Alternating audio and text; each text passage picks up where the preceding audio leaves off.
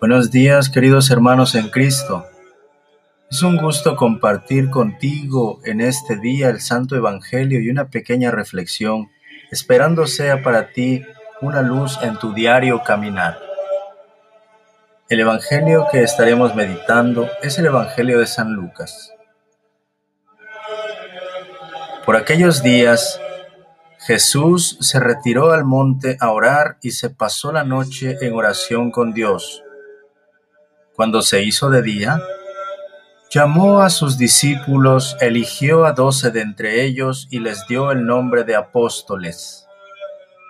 Eran Simón, a quien llamó Pedro, y su hermano Andrés, Santiago y Juan, Felipe y Bartolomé, Mateo y Tomás, Santiago el hijo de Alfeo, y Simón llamado el fanático, Judas el hijo de Santiago, y Judas Iscariote que fue el traidor. Al bajar del monte con sus discípulos y sus apóstoles, se detuvo en un llano. Allí se encontraba mucha gente que había venido tanto de Judea y Jerusalén como de la costa de Tiro y de Sidón. Habían venido a oírlo y a que los curara de sus enfermedades. Y los que eran atormentados por espíritus inmundos quedaban curados. Toda la gente procuraba tocarlo, porque salía de él una fuerza que sanaba a todos. Qué alegría es saber lo importante que es la oración y que Dios está todo para nosotros, que su corazón está abierto de par en par, esperándonos, que Él es el primero en amarnos y ponerlo todo para que podamos disfrutar de su presencia. Esto es algo que quiero recordar siempre. Su gracia sobreabunda y es más fuerte que nuestros pecados. Dios no nos pone condiciones para encontrarnos con Él, ni tampoco nos somete a una larga lista de espera para atender nuestras llamadas y súplicas.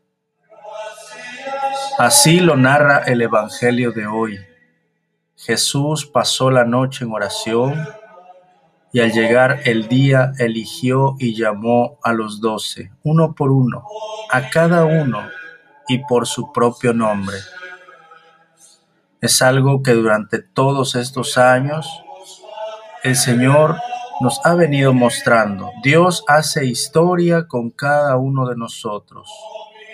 No somos uno más en la multitud de individuos Tampoco somos un relleno o un comodín en su misión.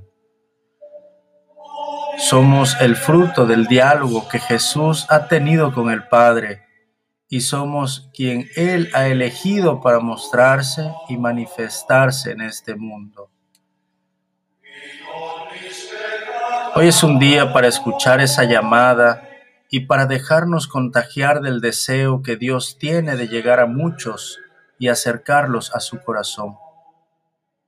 Todo está preparado para su encuentro con Él.